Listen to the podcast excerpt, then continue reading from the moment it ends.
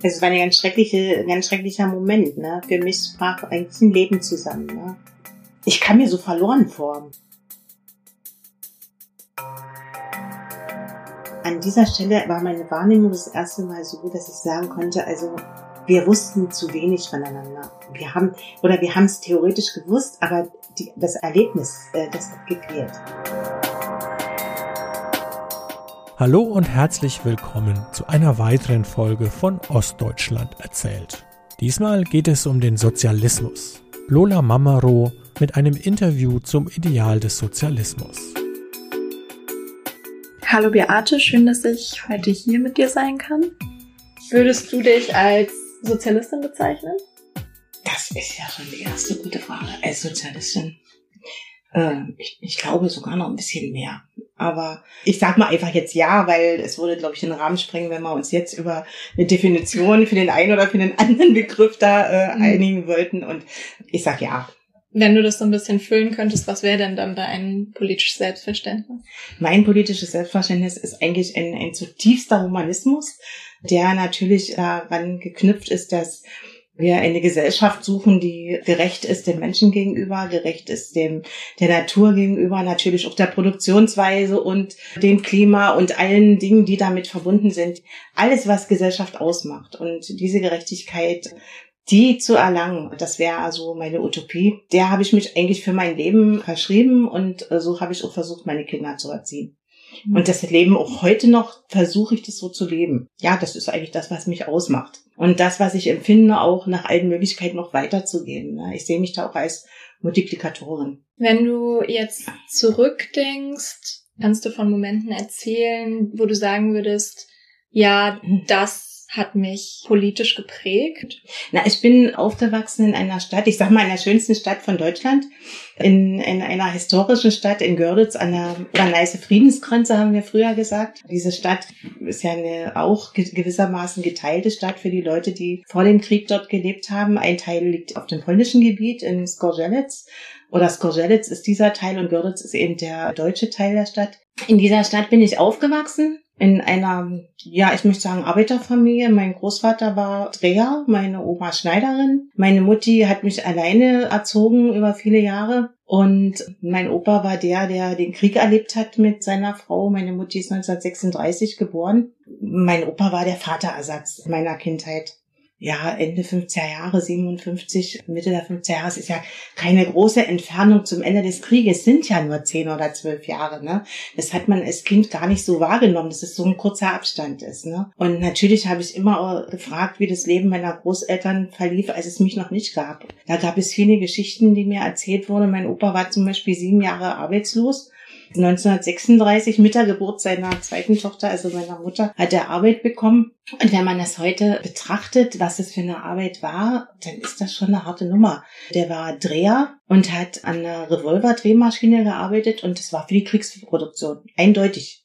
Es gibt da eine Geschichte, die ich neulich erst, weil ich nochmal genau wissen wollte, ob es wirklich an dem ist, weil ich habe es meinen Kindern auch genauso vermittelt und habe zum Glück wirklich in der Schweiz den Gegenpol dazu gefunden. Er hat einen Freund, der mit ihm zusammen gearbeitet hat und die Kinder von dem leben in der Schweiz und mit dem Enkel davon habe ich äh, telefoniert. Die beiden Freunde haben sich ausgemacht, bei den Granaten, die zu drehen sind, wir versuchen Ausschuss zu produzieren. Also Granaten, die nicht losgehen, die verrecken, die sonst was tun, nur um die Ziele nicht zu treffen. Und das steht mir wieder total die Gänsehaut. Äh, das ist eine Sache, man muss ja wissen, unter welchen Bedingungen das stattgefunden hat. Ne? Also das waren ja Bedingungen, wo man äh, wusste, wenn man dort aufgeflogen ist, also mit Zuchthaus war aber, glaube ich, das wenigste. Ja? Das war auf jeden Fall Verrat am System und am Staat und damit war klar, da ging man in, ins, ins Lager, ne? das war völlig klar. Das dann trotzdem zu tun und ganz bewusst zu machen, das ist, hat so einen Stolz in mir erzeugt, dass ich gesagt habe, oh, dieses Vorbild, ne, das war so die Wirkung. So, das möchtest du auch werden. Also du möchtest genauso ein geradliniger Mensch sein, der diesen, diesen, diesen ganz zutiefst humanistischen Gedanken in sich trägt. Und das war so diese Vorbildwirkung. Und auch danach kam ja dann noch diese Zeit, er musste nicht in den Krieg. Zum Schluss sind aber alle irgendwie zum Volkssturm und so gezogen. Und dort ist er wieder abgehauen und äh, ist bei seinem Freund versteckt worden. Ich weiß auch, wo das Haus ist, wo er sich versteckt hat.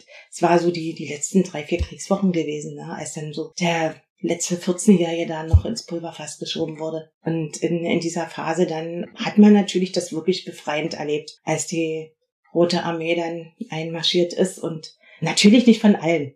Völlig klar. In der Zeit mhm. gab es natürlich auch viele verquerte Köpfe, sonst hätte dieser Krieg so nicht stattgefunden und auch Faschismus wäre nicht in dieser Form möglich gewesen, wenn es nicht Leute gegeben hätte, die das mitgetragen hätte. Heute wissen wir, wie es läuft ne, und was den Worten für Taten folgen können.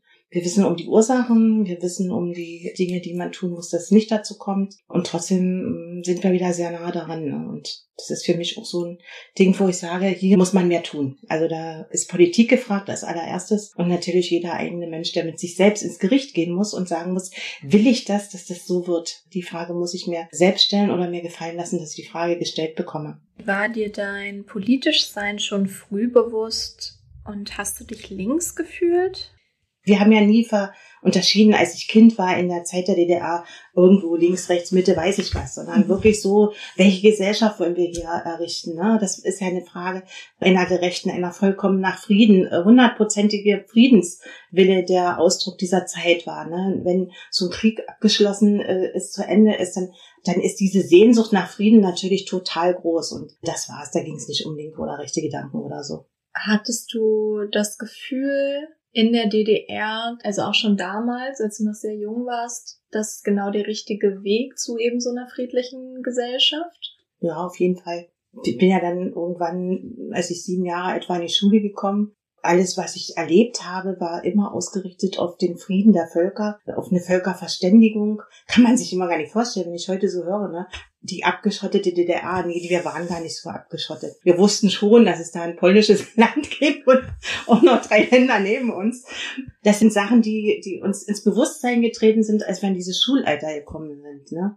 Wir haben Freundschaftspost gehabt, die wir hin und her geschickt haben. Alles, was so der, der Altersgruppe entsprach, hat man natürlich gemacht. Ich war in einer Schule, in der ich ab der dritten Klasse Russisch gelernt habe. Also ich glaube, ich habe im ersten Phonokabinett der Welt gesessen, in der DDR-Welt und äh, fand das ganz großartig, dass es sowas gab. Ne? Das war das Jahr, als 61 ist Gagarin, glaube ich, das erste Mal im, im Weltraum unterwegs gewesen. Ne? Das sind natürlich Dinge, die man als Kind auch ganz anders wahrnimmt. Da ist die Welt ganz groß. Das ist Internationalismus für uns gewesen. Ne? Darüber Bescheid zu wissen, darüber Wandzeitungen zu machen, Berichte zu schreiben, Aufsatzthema zu haben oder so. Ne? Das war unser Leben. Und ich fand nie, das fand nur in Görlitz und dem kleinen Land DDR statt. Das war nicht mein Gefühl. Auch wenn ich nicht äh, irgendwo große Reisen. Das haben auch meine Eltern sich gar nicht leisten können oder meine Großeltern mit uns. Also eine Fahrt nach Berlin war ein richtiger Urlaub, ne? Oder in die sächsische Schweiz oder ins Erzgebirge. Das war aber auch nicht das Wichtigste für unsere Familie. Was war denn das Wichtigste? Mein Gott, als ich 14 war, war mein Freund, der erste Freund oder der dritte, das war schon eine ganz wichtige Hausnummer. Ist doch völlig normal. Ne? Wir haben doch nicht bloß politisch gedacht oder so. Wir waren ja auch ganz normale Mädchen und Jungs in dieser Zeit. Ja, ich wollte unbedingt Abitur machen. Ich wollte unbedingt Dolmetscher werden, weil andere Sprachen, das war so mein Ding. Das hing natürlich auch mit dieser russischen Sprache, die man so zeitig gelernt hat, zusammen. Erzähl doch einfach mal so eine Anekdote aus deiner Schulzeit, wie das als Kind auf dich gewirkt hat. Jedes Kind hatte die Chance, und die Möglichkeit, im Nachmittagsgeschehen an der Schule Arbeitsgemeinschaften, Sportgemeinschaften zu besuchen. Und wir haben sehr frühzeitig Talente entdeckt die dann wieder im außerschulischen Bereich, außerhalb der Schule, also in bestimmten Einrichtungen weiter gefördert wurden. Das war einmal die Station junger Naturforscher und Techniker. Das klingt sehr groß, es war aber auch verrückt. Oder wir haben einen DDR-weiten Wettstreit im sportlichen Bereich gehabt für Schüler, gerade so im, in dem Bereich der äh, ersten bis sechsten Klassen. Das war übers Fernsehen übertragen worden, immer sonntags waren diese Wettstreite es war immer dieses äh, Wir als Mannschaft. Es ging nie um ich als die Persönlichkeit, sondern um wir als Mannschaft. Das hat mich beeindruckt. Das fand ich gut. Das war immer alles kostenfrei. Das, das war eine Chance für jeden. Jedes Kind konnte teilhaben, jede Familie konnte teilhaben. Dann noch als letzte Stufe so auch diese äh, Betreuung in den Ferienzeiträumen. Also wir hatten Ferienlager, die eine DDR-Mark kostete für eine Woche und dort war alles enthalten, vom Eintritt bis zur Fahrt, den Fahrtkosten und so. Und das finde ich in Ordnung, ne? Diese Förderung der Kinder, die Sorge um Kinder und um die Chance für jede Familie frei zu haben, frei zu halten, egal wie die Vorbildung der Eltern war. Denn das Kind hatte die Chance, aus seinen Anlagen etwas zu erreichen. Es ist der Lehrerberuf geworden. Wie lief das ab? Also ist es ähnlich wie in Westdeutschland, dass man so zwei Fächer hat oder ist es ganz mhm. anders gewesen? Also ich habe äh, dann studiert. Ich bin also Geschichtslehrerin geworden. Also ich habe das als Unterrichtsfach Geschichte. Ich habe auch Pädagogik dazu studiert und Methodik. Es waren auch so für mich sehr wertvolle Unterrichtsfächer, dass man nicht bloß ich bin der Historiker, sondern ich bin wirklich der Lehrer und ich bin der, der auch weiß oder gelernt hat, mit welcher äh, Zielgruppe umgeht, mit welcher Schulklasse, wie altersdifferenziert man dort arbeiten muss. Ich habe sehr gerne auch im außerunterrichtlichen Bereich gearbeitet, also Arbeitsgemeinschaften auch geführt und Sportgemeinschaften, die die Kinder eben in dem, im außerunterrichtlichen Bereich betreut haben. Ich habe dann späterhin auch mal auf der kreislichen Ebene war ich mal verantwortlich für die Führung der stellvertretenden Direktoren für außerunterrichtliche Arbeit von über 30 Schulen wir haben also dort auf kreislicher Ebene die ganze Messebewegung gehabt. Wir haben die Feriengestaltung unter uns gehabt. Dass eben Kinder, die aus den Dörfern kamen und in organisiert schöne Ferien hatten, wenn der Schulbus eben nicht mehr fuhr. Es ging ja immer darum, allen Kindern den Zugang möglich zu machen. Und da gab es einen Ferienpass und organisierte Ferienaktionen, die wir äh, organisiert haben zwischen diesen 30 Schulen. Da war richtig was los. Und das war mein Ding. Also das habe ich sehr gern gemacht. Aber du hast dann auch so Ferienlager mit organisiert? Ich habe auch Ferienlager mitgemacht. Ich habe Kinder in den Sommerferien in Ferienlager betreut. Das ging schon im Studium los. Ja. Hm. Das allergrößte, was ich je erlebt habe, war sieben Wochen in einem Ferienlager. Das war in der damaligen Pionierrepublik Wilhelmika am Werbelinsee. Ich glaube, 100 Länder ungefähr hatten Delegationen aus den Kinder- und Jugendorganisationen dort gehabt. Über sieben Wochen, das war schon eine richtige Nummer. Das ist wirklich ge gehändelt worden äh, über den äh, WBDJ, das ist der Weltbund der demokratischen Jugend. Die waren Ausrichter dieser, dieser internationalen Ferienlager. Also wir hatten von USA angefangen, über in unserem Haus, in dem wir wohnten, waren die Westberliner Delegation, wir hatten Bundesdeutsche, ich selber war verantwortlich für eine belgische Delegation, wir hatten Franzosen, wir hatten Italiener und wir haben alles erlebt dort von der Art der Erziehung bis hin, also war ja die anti-autoritäre Zeit der Erziehung, da haben wir Sachen erlebt, da haben wir gesagt, um Gottes Willen, das kann es nicht sein. Ne? Es sind so Verhaltenssachen auch, ne? Was früh zur äh, müssen wir um, ich sage jetzt mal, 8.30 Uhr äh, zum Frühstück sein. Das kann nicht sein. Wir wollen mit unserer Delegation oder mit unserer Kindergruppe eben zum Frühstück gehen, wenn die alle aufgewacht sind. Und dann haben wir versucht zu erklären, ne, 1000 Kinder passieren im Ferienlager und ein Speiseraum fast nur so und so viel und dann muss man eine Abfolge beachten. Und wir hatten ja dann auch unterschiedliches Essen dort gehabt. Also für die asiatischen Kindergruppen gab es natürlich sehr viel Reis in, in der Zubereitung. Das hast du in der DDR nicht gekannt. Ne? Und es gab, dort gab es Bananen, dort gab es Aprikosen, das war eine Selbstverständlichkeit, ne? die du äh, in den Gemüsegeschäften nicht gesehen hast. Also nicht in dieser Größenordnung und nicht immer. Es war eine völlig andere Zeit und so. Aber es war wunder, wunderschön, weil wir dort eben auch erlebt haben, dass eben zum Beispiel aus der äh, Westberliner Delegation, die haben eben ihren Jahresurlaub genommen, um mit den Kindern in dieses Ferienlager fahren zu können.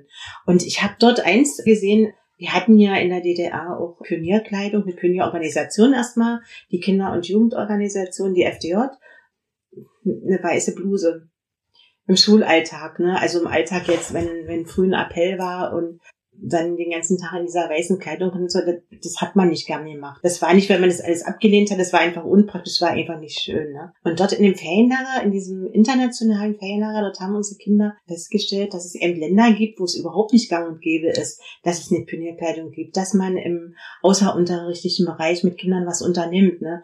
dass man in Ferienlager fahren kann, dass man überhaupt eine Schule besuchen kann. Ne? Wir hatten afrikanische Länder dabei, wo das überhaupt nicht gang und gäbe war. Und die haben die Kinder erlebt, die mit einem Stolz ihre Halstücher getragen haben. Und plötzlich haben die ihre weißen Hemden angezogen von ganz alleine. Es war die Zeit, wo dann schon die T-Shirts die ersten kamen, aber es war eine völlig andere Wahrnehmung plötzlich. Ne? Und an der Stelle habe ich so das erste Mal so gespürt, wie viel uns eigentlich im, im Blick auf die Welt fehlt. Mhm. Also wir haben viel zu wenig darauf Wert gelegt, den Internationalismus als solches zu leben. Ne? Wir haben davon gesprochen und es gab bestimmt im Erwachsenenleben da auch ganz viel verschiedene Austausche. Meine Tante hat zum Beispiel in Moskau studiert an der Jugendhochschule, ja, aber wie viele Leute konnten das? Ne? Oder, oder, oder. Also da gibt es ganz viele Beispiele, wo ich sage, an dieser Stelle war meine Wahrnehmung das erste Mal so, dass ich sagen konnte, also wir wussten zu wenig voneinander. Wir haben, oder wir haben es theoretisch gewusst, aber die, das Erleben, Erlebnis, äh, das hat gefehlt wir haben, es war, es waren so viele schöne Erlebnisse. Zum Beispiel um Mitternacht, das ist gleich in der ersten Woche, reiste dann äh, eine Delegation aus Äthiopien an und äh, der Betreuer wurde von Stund an äh, Lenin genannt. Der hatte nämlich genauso einen Spitzbart und hatte auch so ein Basecamp. Lenin immer hatte auch und der sah genauso aus, obwohl er total schwarz äh, war. Und dann hat er zu uns gesagt, also immer werde ich Lenin genannt. Ich weiß gar nicht warum. Wo er auch hinkommt.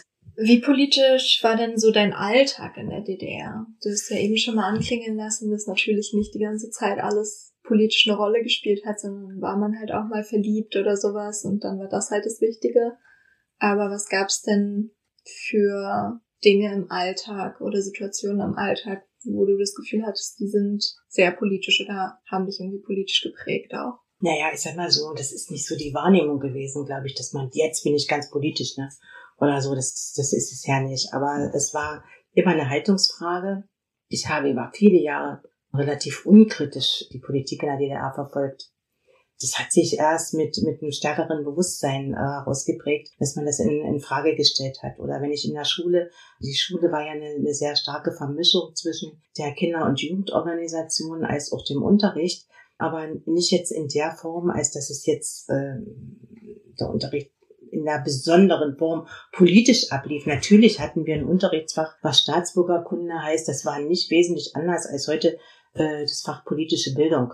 Natürlich hat dieses Fach dieses Land gelehrt und die Gesetze des Landes gelehrt, die Verfassung, die internationalen Beziehungen, wie sie in diesem Land waren. Dafür ist, lebte man ja hier, ne? Aber das ist nicht, das ist eigentlich ständig im Bewusstsein, ne? Ja. Äh, man, man ist dabei, äh, seiner Arbeit nachzugehen. Arbeit hat einen großen Stellenwert gehabt. In der DDR es war selbstverständlich, dass wir äh, unsere Kinder in, in eine Kindereinrichtung gebracht haben, sehr zeitig, um der Arbeit wieder nachzugehen. Aber für uns war, ja, wir, für uns war es so, wir haben unser Leben nicht in Frage gestellt. Also das, und äh, das, das würde ich nie, nicht einen Tag irgendwo, würde ich sagen, hätte ich dieses Gefühl gehabt. Wir waren ganz stark ausgeprägt in in einem Gedanken des Wirs, des Wir-Denken und nicht des, des egoistischen, der egoistischen Betrachtung, dass es immer um, um den Einzelnen ging. Und wir war dann nicht nur die Familie, sondern ja, die Gemeinschaft. Es, war, es ging immer die, um die Gemeinschaft. Ne? Ja. Also Dinge des, des Egoismus spielten keine Rolle. So wie die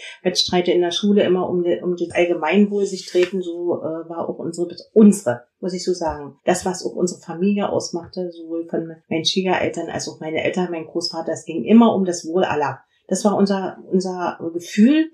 Und ich hatte auch nicht das Gefühl, dass sich die Menschen um mich herum wesentlich anders verhalten hätten. Es war für mich mit der Wende erschreckend, was dort an, an Haltung, Meinung, ja, in, in, laut wurden, die habe ich vorher nie gehört. Aber ich hatte auch nie das Gefühl, dass, dass dieses Unwohlsein so stark artikuliert worden wäre. Mhm. Also selbst in Gesprächen unter Freunden, ich, ich in meinem Umfeld war das nicht. Vielleicht hat das auch woanders stattgefunden. Ne? Ich bin ja nur das zweite Mal verheiratet mein Mann hat auch Erlebnisse, wo dieses Unwohlsein schon kundgetan wurde. Es war im, im, im kulturellen Bereich. Er hatte also viel mit Künstlern in der DDR zu tun. In Berlin hat er äh, gearbeitet.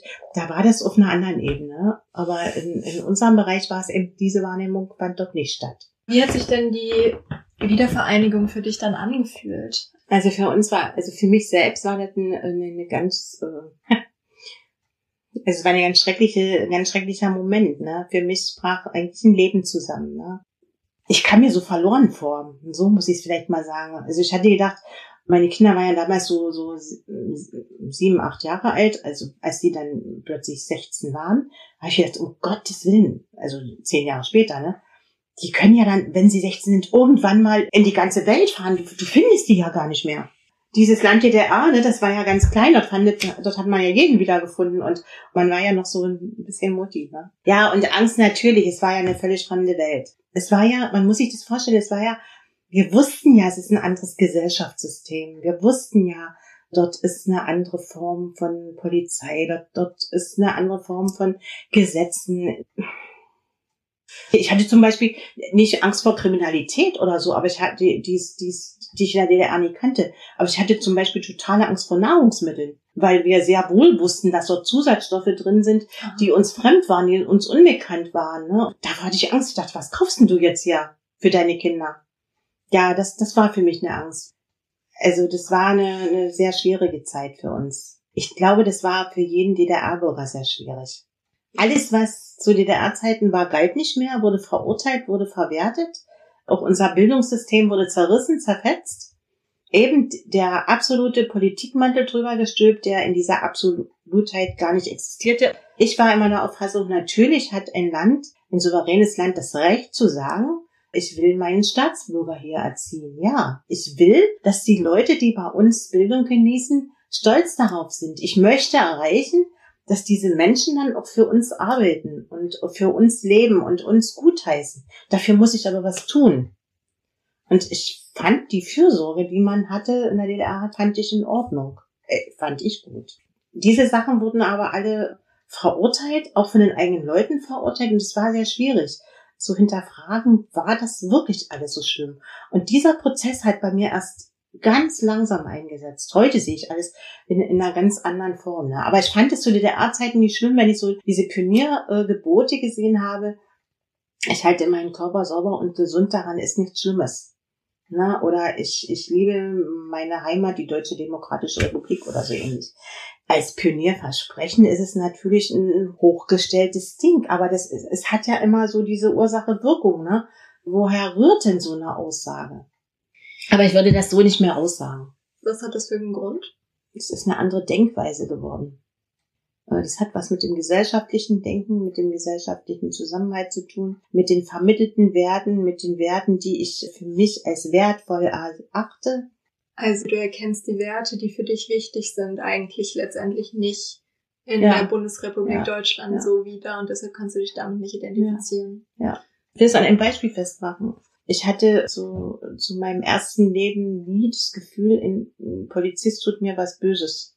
Aber heute weiß ich sehr genau, dass es passieren kann. Na? Nochmal zurück zur Wiedervereinigung. Was hatte das denn für konkrete Konsequenzen für dich, diese ganze Umstrukturierung?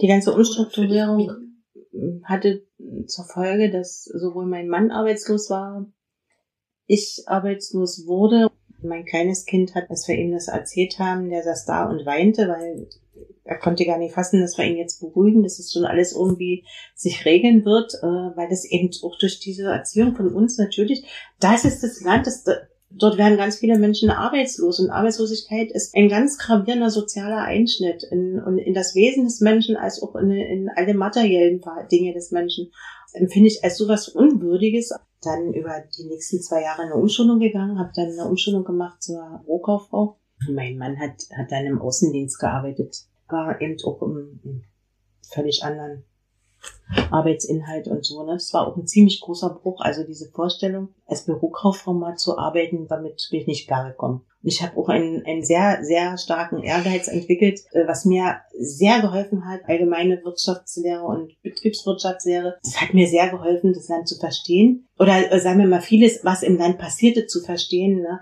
Also solche einfache Dinge, ne? wie stelle ich einen Antrag auf Arbeitslosengeld und so, oder wie läuft das Banksystem hier und, und ähnliches. Das, was andere eben auch sehr schwer erst im Erleben dann ja, und ich wollte unbedingt, dass ich dort mit sehr gut abschließe und das habe ich auch geschafft. Am letzten Tag meiner Arbeitslosigkeit hatte ich dann Gott sei Dank schon die nächste Arbeitsstelle und das war dann auch in Ordnung. Hast du das Gefühl, diese Wendezeit hat dich politischer gemacht, als du es vorher warst oder aktiver? Hm. Na, na klar, wir sind auf alle Fälle aktiver geworden. Aktiver geworden deshalb, weil viel mehr Widersprüche äh, für mich in, in diesem Leben jetzt äh, existieren. Diese totale soziale Ungerechtigkeit, die Kriege, die in der Welt geführt werden. Ich kann mich an die Teilnahme an, an Großdemonstrationen erinnern vom Irakkrieg und, und ähnlichem. Ne? Und aktiver auch ähm, im Denken, aktiver in, in der Form der äh, Wissensaneignung, auch im Versuch aufzudecken. Ich arbeite ja nach wie vor in der Kinder- und Jugendarbeit, auch hier in, in, dem, in einem Bereich, wo ich Wissen vermittle ich gehe vielen Dingen viel mehr auf den Grund noch, als ich es jemals geglaubt hätte und mache da auf Missstände aufmerksam, die ich aber mit den Kindern erarbeite. Ne? Also wir haben Machenschaften von Markenfirmen, zum Beispiel so ein Buch, was wir zerpflücken mit ihnen und aufzeigen, wie internationale Konzerne sich bereichern an Grund und Boden, an den Menschen, an, an den Boden schätzen, an der Natur und wie vieles zerstört wird damit wie ungerecht diese Arbeits- und Lebensweise in diesen beiden unterschiedlichen Welten sind. Ne?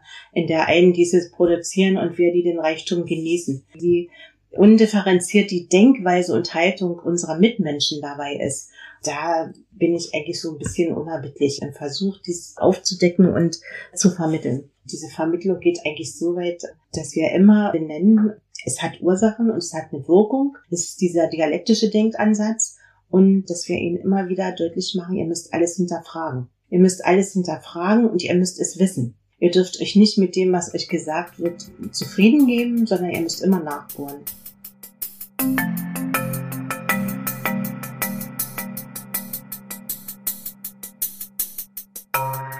Das war es schon wieder.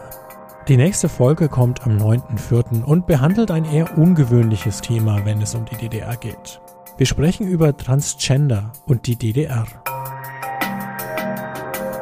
Wenn ihr keine Folge verpassen wollt, dann abonniert den Podcast bei iTunes, bei Spotify oder in der Podcast-App eurer Wahl. Natürlich freue ich mich über Kommentare und auch über gute Bewertungen bei iTunes, wenn es euch gefallen hat. Die Musik kam von Christian Björklund, Idee und Konzept Jan Schilling. Produktion Akustikwerk 2020. Die erste Staffel ist im Rahmen eines Seminars an der TU Berlin entstanden.